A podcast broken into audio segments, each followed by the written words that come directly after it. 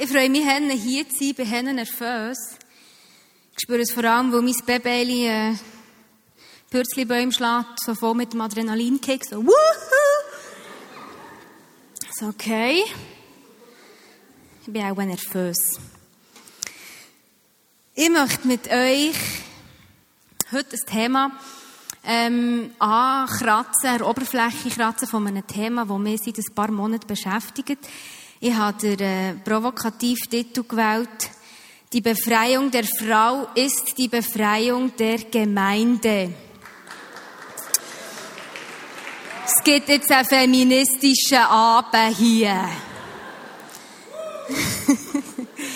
Nein, ich sage immer, ich bin mega frauenfreundlich, aber ich bin nicht männerfeindlich. Also wirklich, ich bin wirklich auch männerfreundlich.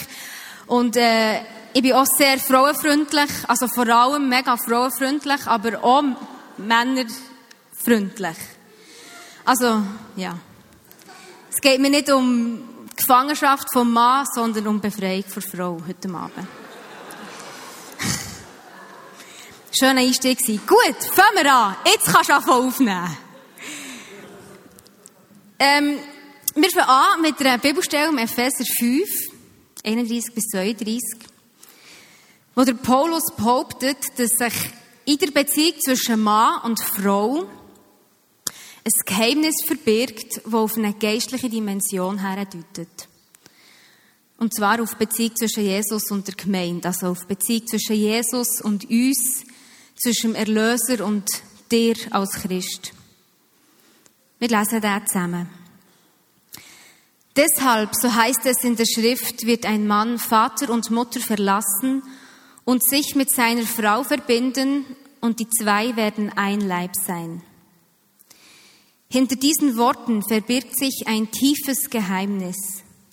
Ich bin überzeugt, dass hier von Christus und der Gemeinde die Rede ist. Das hat der Paulus an in Ephesus geschrieben. Und ich habe das vor ein paar Monaten, das ist etwa anderthalb Jahre her, äh, habe ich das gelesen und das tiefe Geheimnis, das hat mich so anfangen beschäftigen, es hat mich einfach neugierig machen. Und es hat mich auch ein bisschen kratzen, dass da Geheimnis steht, weil Geheimnis ist ja immer etwas, was uns verschlüsselt ist. Das Geheimnis ist eben geheim. Ausser der Urheber oder die, die Bescheid wissen, geben dir Zugang zu diesem Geheimnis und du wirst eingeweiht in das. Und ich dachte, ja super, oder? Das tiefes Geheimnis, wie, wie bekomme ich Zugang zu dem? Und das Wunderbare, etwas, was mich immer wieder fasziniert, ist, dass die Bibel uns verspricht, dass uns der Heilige Geist Zugang gibt in die Teufeln von Gott. Im 1. Korinther 2, 10 könnt ihr das nachlesen. Übrigens werden ganz viele Bibelstellen kommen. Kannst du das echt schnell notieren, im Handy oder schriftlich, wenn du die nachlesen willst. Ich lese nicht alle, aber Bibelstellen werden kommen. 1. Korinther 2, 10. Dort steht eben, dass wir durch den Heiligen Geist, der die Tiefen von Gott erforscht. Was für ein wunderschönes Bild. Oh, merci. Wasserredner in Feld. Nein, nehmen wir das. Danke vielmals, Mireille. Ich muss den Boden tun. Ich hoffe jetzt das liegt an meiner Aussprache, dass ich Wasser brauche oder so. Nein, nein. Ähm, eben, der Geist von Gott, der die Teufeln von Gott erforscht. Ich finde das so einen faszinierenden Ausdruck. Und der Geist von Gott ist uns gegeben, damit wir Sachen erkennen, geistlich verstehen, Teufeln von Gott können beleuchten und das wünsche ich mir für heute Abend, dass wirklich sein Geist dir eine neue Teufel von Gott offenbart. Und darum werde ich am Anfang einfach beten, weil ich glaube die besten Worte finden oder die schlechtesten Worte, das kann eben auch passieren heute Abend. Aber wenn der Geist da ist, er ist der, der das eröffnet, dann ist alles gut. Darum lasst uns doch zusammen beten. Vater im Himmel, ich danke dir, dass du heute Abend da bist und Geist von Gott, wir laden dich einfach ein, dass du kommst und dass du uns in die Teufel nimmst. Dass du Licht in Bereiche vom Leben wirfst heute, wo wir bis jetzt noch gar keine Realität haben vermutet Herr, dass du uns Neues offenbarst. Heiliger Geist, komm und wirk du an jedem Einzelnen heute Abend hier. Amen. Und mein Wunsch für die Predigt ist schon, dass sich alle angesprochen fühlen. Also, dass du dich angesprochen fühlst, auch wenn du vielleicht jetzt Single bist und denkst, ja super, sie werden ein Leib sein. Das ist bei mir jetzt in meinem Leben meilenweit entfernt. Vielleicht bist du schon frisch getrennt, vielleicht bist du schon frisch geschieden. Vielleicht bist du aber glücklich geheiratet und denkst so, ja, das ist wirklich ein tiefes Geheimnis. Das ist wirklich der Hammer. Aber einfach, wir nehmen das Thema, die Beziehung zwischen Frau und Mann, als, als etwas, eben ein Geheimnis, das auf etwas Geistliches herweist, das uns alle betrifft. Weil du ein Teil der Gemeinde bist. Weil wir alle gemeint sind. Und es, Paulus sagt eben, er ist überzeugt, dass hier von Christus und der Gemeinde die Rede ist. Also machen wir heute eine Entdeckungsreise darüber, was wird uns Beziehung zwischen Mann und Frau über Beziehung von Christus und der Gemeinde sagen oder auch umgekehrt. Was wird uns die Beziehung zwischen Christus und Gemeinde über die Beziehung zwischen Mann und Frau sagen? Ich habe eine Arbeit über das Thema geschrieben im Rahmen vom VLT, Windigleitertraining. Und schon nur die Arbeit ist mehrere Seiten länger als die Predigt und kratzt wirklich nur der Oberfläche. Also ich habe das Gefühl, das ist ein Geheimnis, das ich auch mein Leben lang werde probieren, zu erforschen. Also wir gehen in dieser Predigt ist wirklich nur so ein Kratzen der Oberfläche vor, Ober, vor verkratzten Oberfläche. Wenn ihr wisst, was ich meine. Aber ich habe mich auf zwei Schwerpunkte ähm, ich habe mich für zwei Schwerpunkte entschieden. Und zwar möchte ich in einem ersten Schritt mit euch ein bisschen die Schöpfungsgeschichte zurückgehen, um herauszufinden, mit welchen Gedanken Gott, der Mann und die Frau ursprünglich geschaffen und in welcher Ordnung. Und nachher möchte ich in einem zweiten Schritt auf einen viel zitierten Vergleich eingehen im Neuen Testament, und zwar dort, wo die Rede ist vom Mann als Haupt der Frau, wo sich die Frau, wo die Frau aufgerufen wird, sich zu unterordnen. Und ich bin überzeugt, dass dieser Vergleich sehr oft in der Geschichte verstümmelt und missinterpretiert, nein, wie sagt man, falsch interpretiert worden ist, dass aus dem etwas gemacht worden ist, was überhaupt nicht der Aussage entspricht, die eigentlich der Paulus hat wollen sagen. Gehen wir zurück in die Schöpfungsgeschichte. Im 1. Mose lesen wir die Schaffung vom Mann, vom Mensch und Gott hat gesehen, dass das gut ist und so. Aber im 1. Mose 2,18 lesen wir. Und Gott, der Herr, sprach, es ist nicht gut, dass der Mensch allein sei. Ich will ihm seine Gehilfin machen, die ihm entspricht. Es ist hier das erste Mal, ziemlich früher Bibel, aber es ist gleich das erste Mal, wo Gott etwas in seiner Schöpfung, was er gemacht hat, sagt, das ist nicht gut. Eigentlich, das ist noch nicht ganz abgeschlossen, der Prozess. Und das zeigt uns, dass der Mensch alleine ist, ohne ein geschlechtliches Gegenüber. Das ist nicht gut. Der Mensch ist angelegt auf eine Gemeinschaft, der Mensch ist angelegt auf Intimität.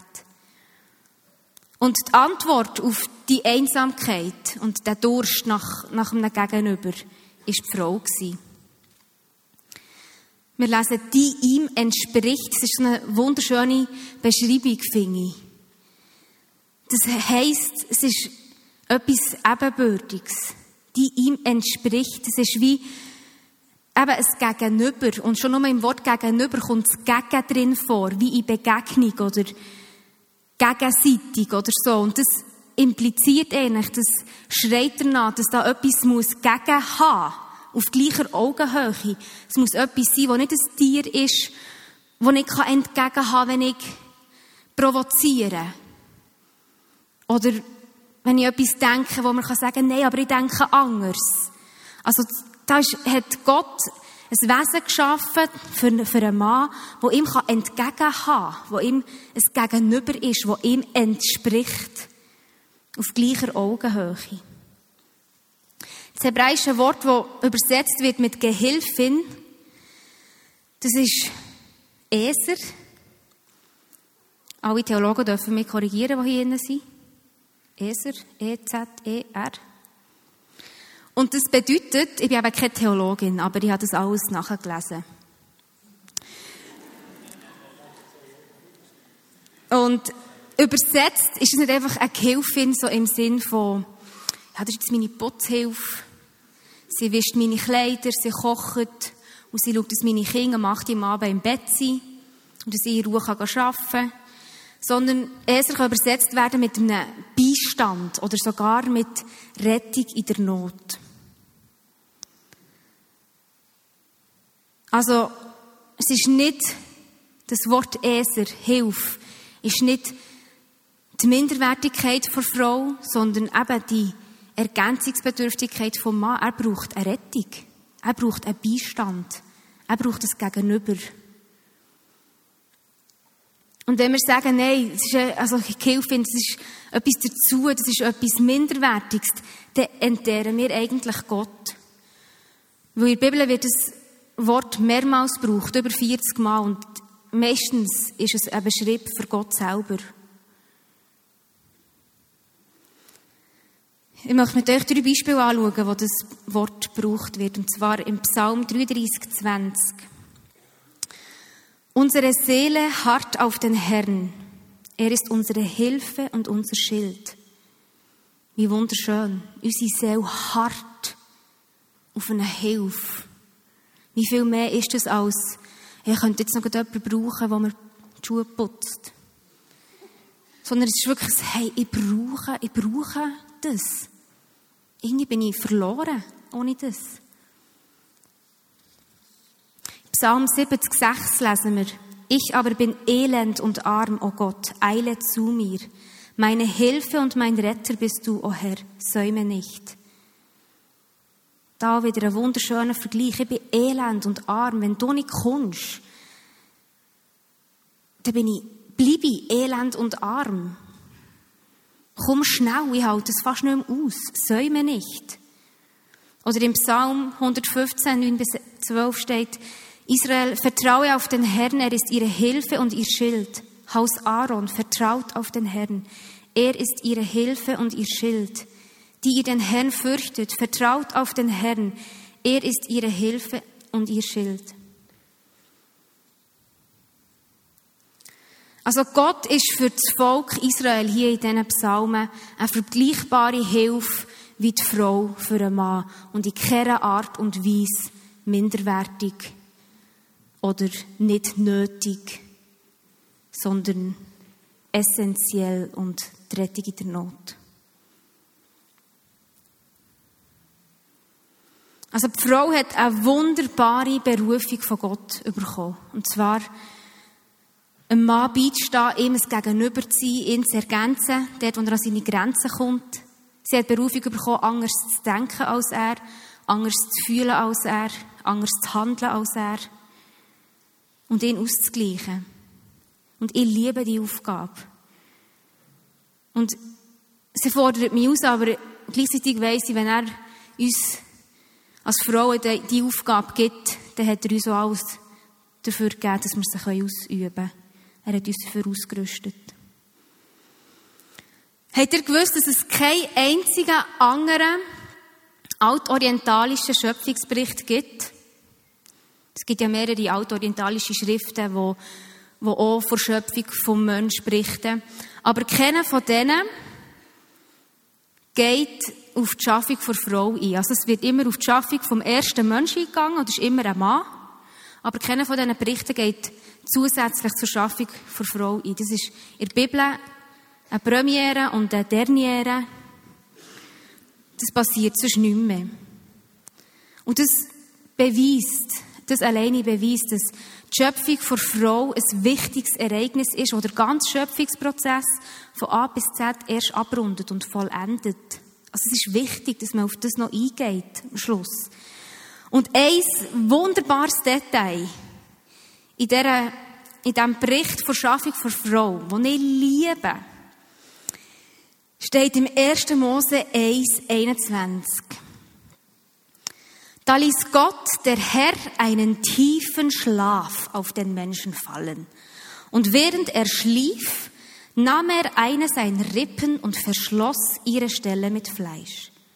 Und Gott, der Herr, bildete die Rippe, die er von dem Menschen genommen hatte, zu einer Frau und brachte sie zu dem Menschen. Also Gott lädt der Mann lahm. Er versetzt ihn in einen tiefen Schlaf.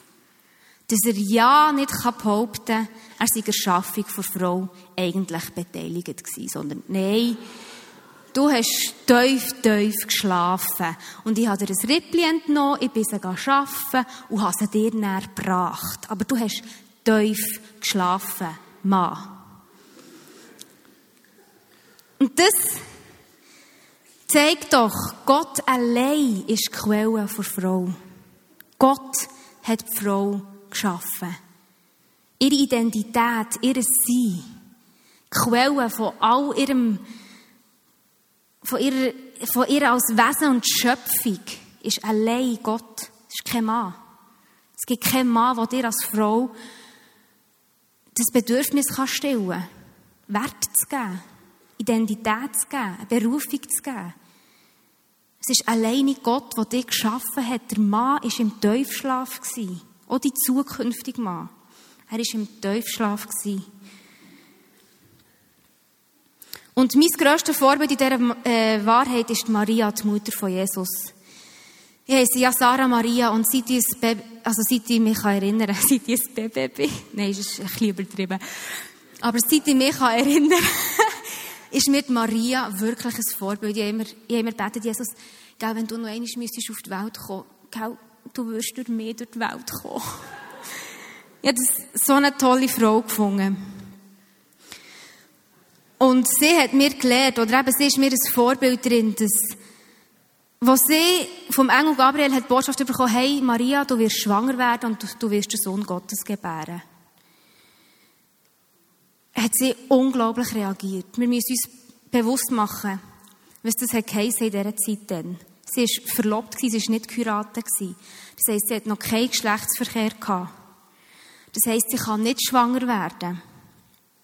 Und wenn sie gleich schwanger wird, dann heisst das, sie hat gleich Geschlechtsverkehr gehabt.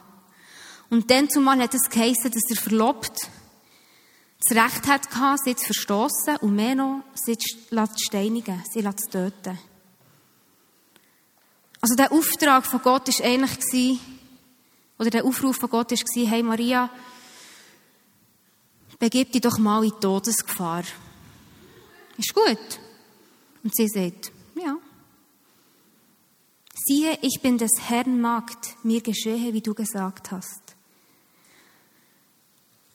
Und Maria hat es nur mal können, weil ihre Beziehung zu Gott an erster Stelle gestanden ist. Weil ihre Quelle Gott war. Und nicht das, was ihr verlobt wird sagen oder die Gesellschaft wird sagen. Weil ihr Vertrauen in Gott grösser war als ihr Vertrauen in einen Mann oder in einen anderen Menschen.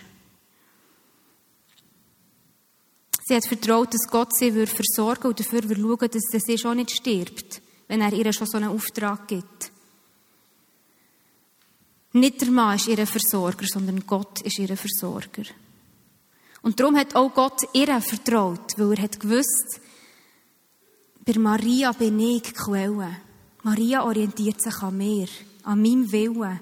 Sie lässt sich nicht ablenken von einem Willen von, von einem anderen Menschen. Sie sucht nach mir.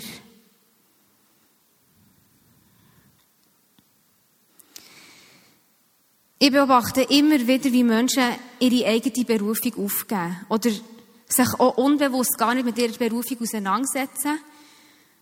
Und das manchmal noch so verpackt in einer geistlichen, in einer geistlichen Begründung, ja, ich muss mich ja unterordnen. Sei es meinem eigenen Partner oder sei es meinem Pastor, der mal das und das über mich hat gesagt oder sei es eine Prophetie, die mal jemand für mich hatte oder sei es vom Vorgesetzten, der genau definiert, was du für eine Karriere musst machen musst.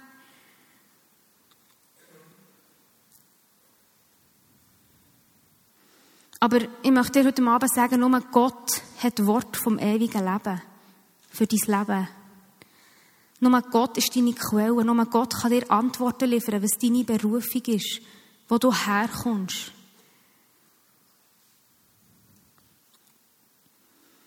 Und es wird kein Mensch geben auf dieser Erde, der dieses Bedürfnis nach Annahme, Identität und Wert wird können stillen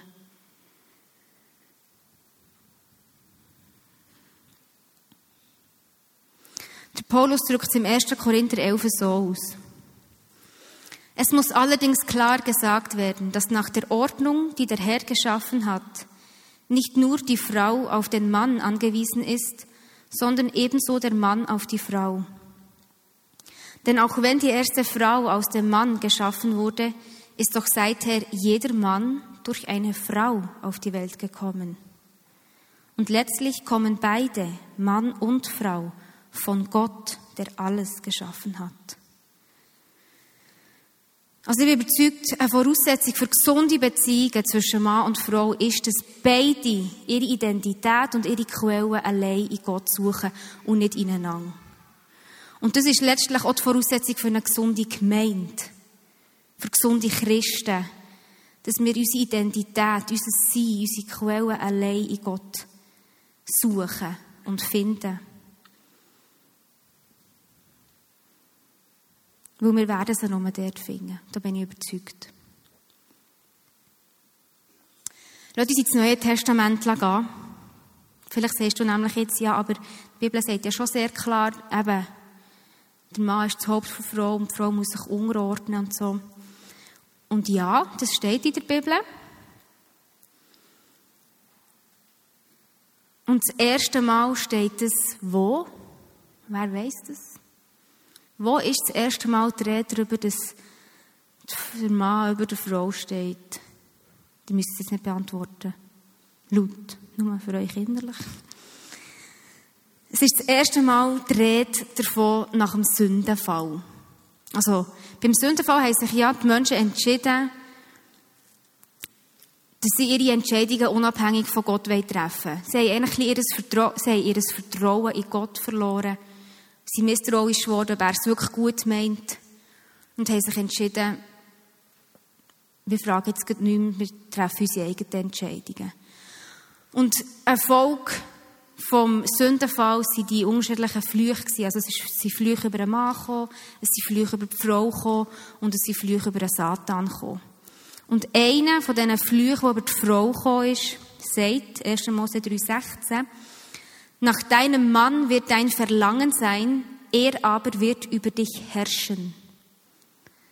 Das ist das erste Mal, wo die ursprüngliche ähm, ebenbürtige Schöpfungsordnung zwischen Mann und Frau auf den Kopf gestellt wird. Als Fluch nach dem Sündenfall. Er wird über dich herrschen. Und seither sehen wir das in der ganzen Welt. Der Mann herrscht über die Frau. Die Frau wird unterdrückt, die Frau wird entmündigt, die Frau wird als etwas Minderwertiges angeschaut zum Mann. In, in den unterschiedlichsten und in allen Kontinenten und in den unterschiedlichsten Gesellschaften. Und leider auch in der Kirche. Und leider auch vor allem in der Kirche. Wenn wir ins Neue Testament gehen, dann gibt uns Jesus aber ganz ein anderes Beispiel, was herrschen heisst. 1. Korinther 11, 3. Ihr Frauen ordnet euch euren Männern unter wie dem Herrn. Denn der Mann ist das Haupt der Frau, wie auch Christus das Haupt der Gemeinde ist, die er als seinen Leib erlöst hat. Also hier ist ganz klar, Männer, nein, Frauen, ordnet euch euren Männer unter. Der Mann ist das Haupt, wie auch Christus das Haupt der Gemeinde ist. Also der Mann ist das Haupt der Frau, genauso wie Christus das Haupt ist vor Gemeinde und Gott das Haupt ist von Christus. Also es gibt so wie eine, wie eine Stege, oder? Gott ist das Haupt von Christus, Christus ist das Haupt der Gemeinde und der Mann ist das Haupt der Frau. Was heisst denn jetzt das, Haupt sein? Was heisst das, Autorität zu haben? Wir Menschen, wir verstehen unter dem häufig eine dominante und gewaltsame Herrschaft. Im menschlichen Denken kann nachher der Mann zur Frau sagen, hey, du musst dich mir unterordnen, lies doch in der Bibel. Du musst, du darfst dich nicht meinem Willen widersetzen. Du musst mir folgen. Deine Wahrnehmung spielt nicht so eine grosse Rolle hier.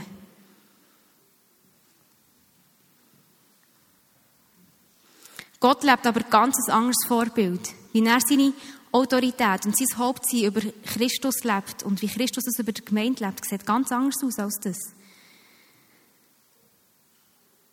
Als Haupt von Christus hat Gott, der Vater, Christus vom Tod auferweckt. Er hat ihn zu seiner Rechten gesetzt und ihm alle Autorität gegeben. Ihn erhöht über alle Namen für immer und ewig.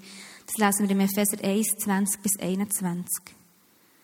Also statt ihn zu unterdrücken und zu sagen, Jesus, jetzt machst du das und das und das und das. Und nein, nein, ich lasse dir gar nicht zu, jetzt machst du noch das und das und das. Sagt er, ich erwecke dich vom Tod, ich stelle dich über alle Mächte. Ich stelle dich höher als alles andere zu meiner Rechten. Und auch Jesus als Haupt der Gemeinde hat nicht seine Autorität gebraucht, um die Gemeinde zu unterdrücken und zu erniedrigen und zu entmündigen. Sondern er sagt zu seinen Jüngern im Johannes 14, 12, Wahrlich, wahrlich, ich sage euch, wer an mich glaubt, der wird die Werke auch tun, die ich tue, und er wird noch größere als diese tun. Denn ich gehe zum Vater. Also, er gibt die Autorität, die ihm gegeben ist, weiter an die Gemeinde. Und sagt, ihr werdet noch Größeres tun, als ich habe da. Ich setze euch frei, über mich rauszuwachsen. Herrschaft und Autorität gibt Gott nicht, damit Menschen andere unterdrücken, absetzen oder entmündigen. Er gibt sie viel mehr zum anderen bevollmächtigen, sie zu fördern, sie freizusetzen. So wie Christus Gemeinde freigesetzt hat und Gott Christus freigesetzt hat. Oder wie Jesus im Markus Evangelium ausdrückt, ihr wisst, dass diejenigen, welche als Herrscher der Völker gelten, Völker gelten, sie unterdrücken und dass ihre großen Gewalt über sie ausüben. Also es ist das menschliche Denken von Autorität. Unter euch aber soll es nicht so sein, sondern wer unter euch groß sein werden, groß werden will, der sei euer Diener. Und wer von euch der Erste sein will, der sei aller Knecht. Ich glaube, dass die Dreieinigkeit zwischen Gott Vater, dem Sohn und dem Heiligen Geist das ursprüngliche Vorbild ist für Beziehungen zwischen uns Menschen. Und genauso wie es in der Dreieinigkeit kein Hierarchieproblem oder Machtkämpfe gibt, sollte es auch bei uns Menschen das nicht geben. In dieser Dreieinigkeit kommt zum Ausdruck, wie, wie sie gegenübereinander dienstbereit sind, wie sie, wie sie eigentlich den, den anderen höher, höher stellen. Sie übergeben sich wie das Zepter immer wieder so. Gott gibt es dem Sohn und der Sohn gibt es Gott und der Heilige Geist und so. Sie sich immer wieder erhöhen gegenseitig. Und darum hat auch niemand das Bedürfnis, sich selber die Macht einzufordern. Der Vater freut sich, wenn er den Sohn erhöhen kann. Johannes 5, 22 bis 23 steht, denn der Vater richtet niemand, sondern hat alles Gericht dem Sohn übergeben, damit sie alle den Sohn ehren, wie sie den Vater ehren. Wer den Sohn nicht ehrt, der ehrt den Vater nicht, der ihn gesandt hat. Also was für ein Vertrauen der Vater in Sohn beweist, wenn er sagt, ich habe ihm alles Gericht übergeben.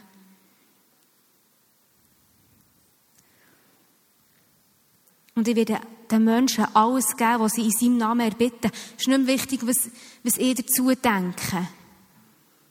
Ich vertraue darauf, dass wenn sie in seinem Namen erbitten, dass es meinem Willen entspricht und dass ich das voll unterstützen kann. Und gleichzeitig freut sich der Sohn, wenn er den Willen vom Vater tun kann. Johannes 13, 35 steht, wie ich höre, so richte ich und mein Gericht ist gerecht, denn ich suche nicht meinen Willen, sondern den Willen dessen, der mich gesandt hat.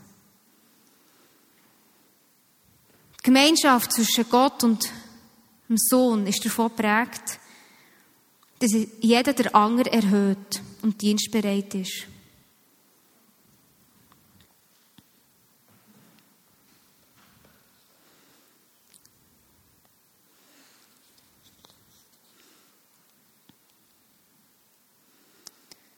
Epheser 5, 25 bis 28 lesen wir. Ihr Männer, Liebt eure Frauen, wie auch Christus die Gemeinde geliebt hat und hat sich selbst für sie dahingegeben, um sie zu heiligen. Er hat sie gereinigt durch das Wasserbad im Wort, damit er sie vor sich stelle als eine Gemeinde, die herrlich sei und keinen Flecken oder Runzel oder etwas dergleichen habe, sondern die heilig und untadelig ist. So sollen auch die Männer ihre Frauen lieben, wie ihren eigenen Leib. Wer seine Frau liebt, der liebt sich selbst. Stellt euch vor, wir leben unsere Beziehungen nach diesem Vorbild. Männer geben sich her, den Frauen, wie sich Christus hat hergegeben für die Gemeinde. Sie heiligen sie. Sie sagen, hey, ich will, dass du Größeres siehst, als ich sehe und tust, als ich tue. Und wiederum die Frauen sagen, hey, die Aufgabe, die mir von Gott gegeben ist, ist einzigartig und wunderbar. Ich will, ich will die Männer stärken. Ich will sie ergänzen. Ich will dort die Rettung in der Not sein, wo sie in Not sind. Und ich bin überzeugt, wenn wir uns gegenseitig mit sättigen Augen sehen, dann wirkt sich das auf die gesamte Gemeinde aus. Das Reich von Gott können wir nur in der ganzen Fülle sehen, wenn wir zurückkehren zu dieser ursprünglichen Schöpfungsordnung. Weil Jesus hat den Fluch aufgelöst. Er hat uns befreit von dem Fluch, dass die Männer müssen herrschen. Und es ist nicht, übrigens nicht nur ein Fluch über die Frau, ich bin überzeugt, es ist auch ein Fluch über den Mann. Es tut dem Mann nicht gut, die Frau zu erniedrigen. Weil er braucht sie.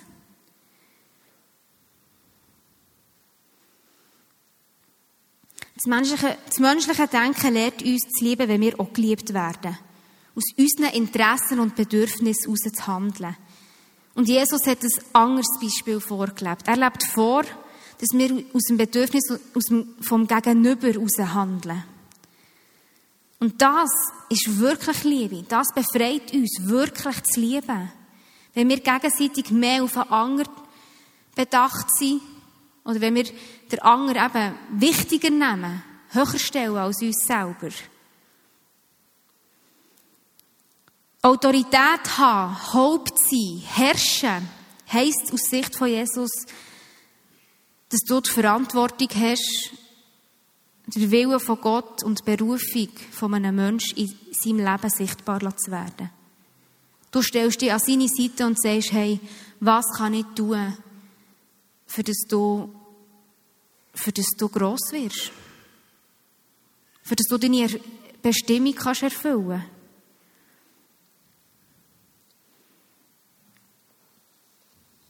Herrschen heisst, sein eigenes Leben zu geben, damit andere leben können.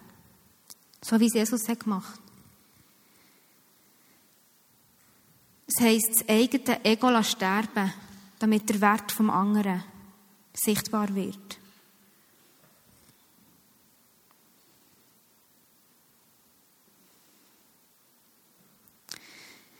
Wie können wir das machen? Das klingt ein unmöglich, auch in meinen Ohren. Ich bin einfach Mensch. Ich habe mein Ego. Und ich glaube, es ist möglich, aber es ist nur möglich aus der Gnade von Gott. Wir müssen erkennen und wissen und wirklich wissen, ich meine wissen, wissen, dass wir wissen, dass Gott uns liebt. Und was es bedeutet, dass Jesus sein Leben für uns hat hergegeben. Und erst wenn wir begreifen, was es, dass Jesus das für uns gemacht hat, können wir unabhängig von anderen Menschen leben. Im Sinn von, wir müssen nicht mehr darauf warten, bis sie uns zuerst lieben. Bis wir sie lieben können. Oder wir müssen nicht mehr darauf warten, dass sie uns um Vergebung bitten, dass wir ihnen Vergebung zusprechen können. Weil uns, weil, die, weil Gott das, was Gott für uns gemacht hat, über dem allem steht, wo dir ein Mensch jemals bieten kann.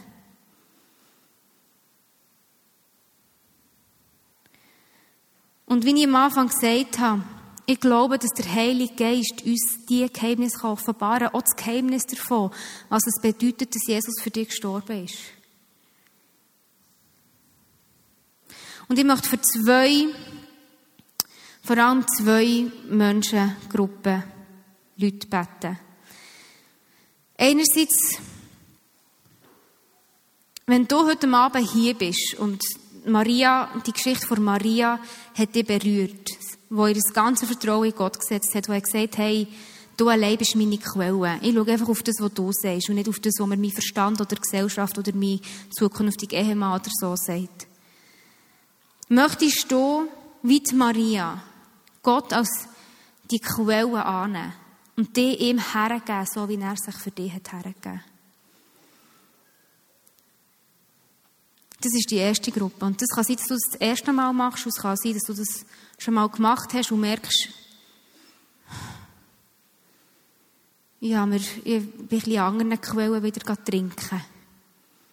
Und ich will wieder zurückkehren zu dieser einen Quelle. Und nachher möchte ich für Menschen beten, die während dieser Predigt sie erinnert wurden an Beziehungen, wo sie nicht nach dem Vorbild Herrschaft gelebt haben oder Autorität oder Hauptzeit gelebt haben. Entweder hast du andere Menschen entmündigt und eingefordert, hey, du musst dir mehr unterordnen und hast sie statt bevollmächtigt gelähmt. Oder du bist selber von anderen Menschen gelähmt worden und entmündigt worden, statt bevollmächtigt. Dann möchte ich jetzt für Heilung beten. Die, die sich wie Maria wollte sagen, hey, Gott, du bist meine Quelle. Du bist der, der das Wort vom ewigen Leben hat. Kommen doch dir führen. Und die, die Verletzungen erlebt haben oder selber anderen Menschen haben Unrecht an, die stehen doch auf. Und dann beten wir füreinander. Jetzt braucht es Mut. Schaut doch schnell um, die, die hocken, wer es steht bei euch in der Nähe und geht auf die zu. Ich würde sagen, wir fragen nicht nachher, für was genau, die tun einfach segnen. Mit Vergebung, mit Heilung und Wiederherstellung vom göttlichen Sinn von gegenseitiger Hingabe. Und für die, die da vorne stehen, tue ich einfach beten. Vater im Himmel, ich danke dir für jeden Einzelnen der dafür gekommen ist und mit dem einfach bezeugt die Hingabe an dich. Vater, ich danke dir, dass du Maria uns als Beispiel hat gegeben für eine Frau, die sich einfach hergeht, die dir vertraut, die dich als ihre alleinige, einzige Quelle sieht. Und Herr, wir nehmen das in Anspruch für unser Leben. Danke, Vater im Himmel, hast du uns gemacht. Danke, schaust du uns an mit Gedanken, die voller Hoffnung sind und voller Freude, weil du weißt, was noch kommt. Und ich danke dir, Jesus, dass du uns Ohren schenkst, die deine Stimme hören, so wie die Schafe die Stimme vom Hirt erkennen. Dass wir wirklich hören, was du sagst, wer wir sind. Dass du sagst, was wir sollen tun. Und dass du sagst, wo wir sollen hergehen, Herr. Wir legen unser Leben in deine Hände und ich danke dir, Herr. Heiliger Geist, dass du uns noch mehr in die Teufel hineinnimmst, was es heisst, dass du für uns gestorben bist. Und ich setze einfach jedes Einzelne frei, einfach in deinem Segen, dass wirklich der, der Geist jedes einzelne Täufer in das Geheimnis hineinzieht, Herr, und dass jedes einzelne von dir bevollmächtigt wird, zu lieben und sich selber herzugeben für andere, so wie du das uns als Vorbild hast vorgemacht. Und Jesus, dann brauchen wir deine Gnade, dein Erbarmen, Kyrie eleison, Kyrie eleison. Erbarme dich unser. Amen.